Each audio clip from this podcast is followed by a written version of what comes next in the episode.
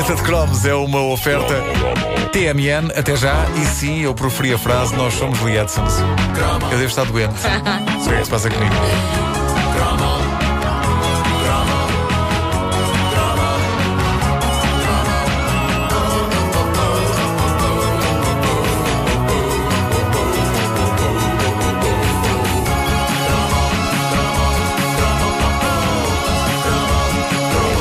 A televisão já levou a cabo as mais eh, variadas maneiras de pôr as crianças a dormir. Frequentemente também consegue pôr os, os adultos a dormir, mas aí é por acidente. Às vezes sem capacidade, sem É querer. mais por acidente. Geralmente a coisa eh, despacha-se no que toca às crianças com um desenho animado à hora da deita, sempre o mesmo, todos os dias.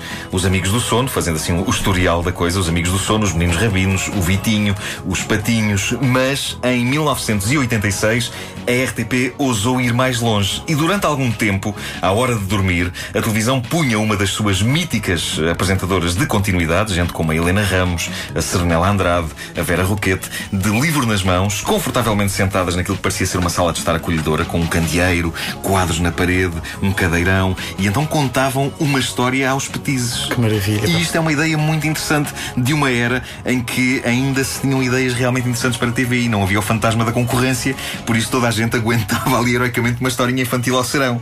Não havia grandes alternativas. Olha, está tá a Serenela a contar uma história infantil. Então a gente fica a ver. Fica a ver. Ou, ou a Fátima Medina.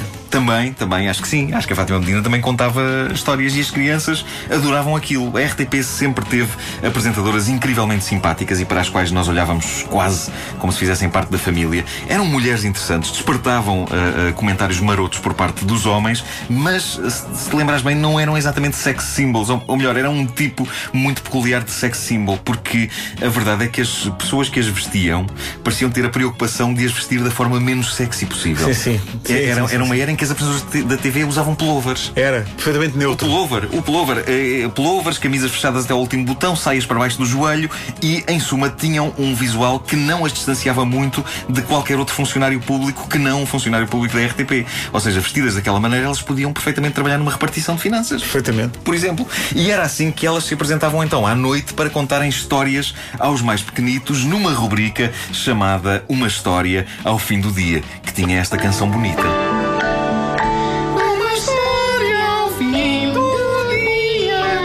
Consegues situar isto no, no tempo? Isto é- estamos a falar de. Isto é meados de 80, é 86, 86, 86, eh, sim, 86, 87, foi por aí.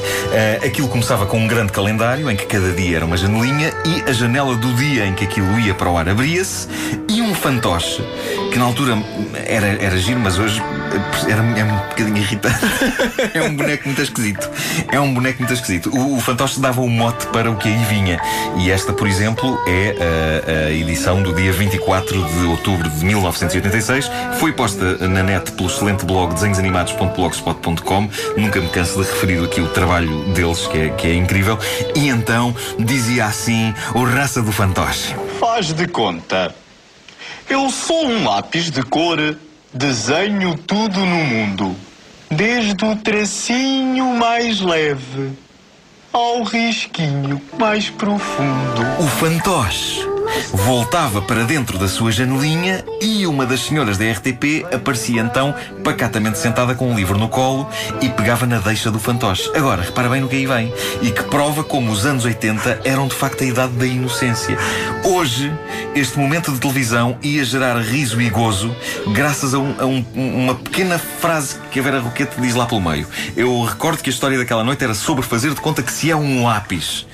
Vamos a isso, Vera. Faço riscos, faço letras, faço tudo o que apetece. Vou para cima, vou para baixo, para a direita e para a esquerda. Faço bicos, Como, como? Como assim? faço bicos. É, é bizarro porque estamos no domínio estamos no domínio do faz de conta, ou seja, ah, como seria se eu fosse um lápis. Ora, este conto infantil rimado está ferido de imprecisão. Um lápis não faz. O- os lápis têm bicos. É, é o tipo de imprecisão que pode revelar-se uma maçada, mas não naquela altura, porque naquela altura ninguém tinha uma mente badalhoca. Ninguém. Arrisco dizer, eu, eu em 86 julgava que os bebês vinham de França, numa cegonha. As pessoas, sabes, dá para ter relações, homens e mulheres. Mas, mas como? Relações, que, que é isso? Que é isso, relações? Não. não. Ah, ainda bem que não havia o YouTube naquela altura. Ui. Não havia naquela que altura, mas há agora. Mas há agora. Que é uma maçada.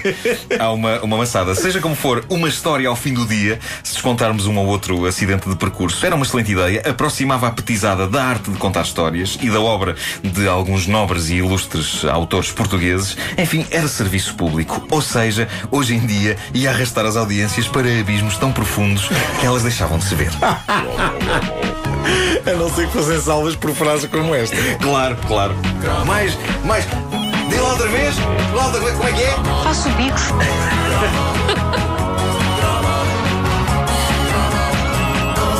A idade da inocência da televisão em Portugal, na caderneta de cromos com o Nuno Marco, disponível em podcast. Oferta TMN. Até já.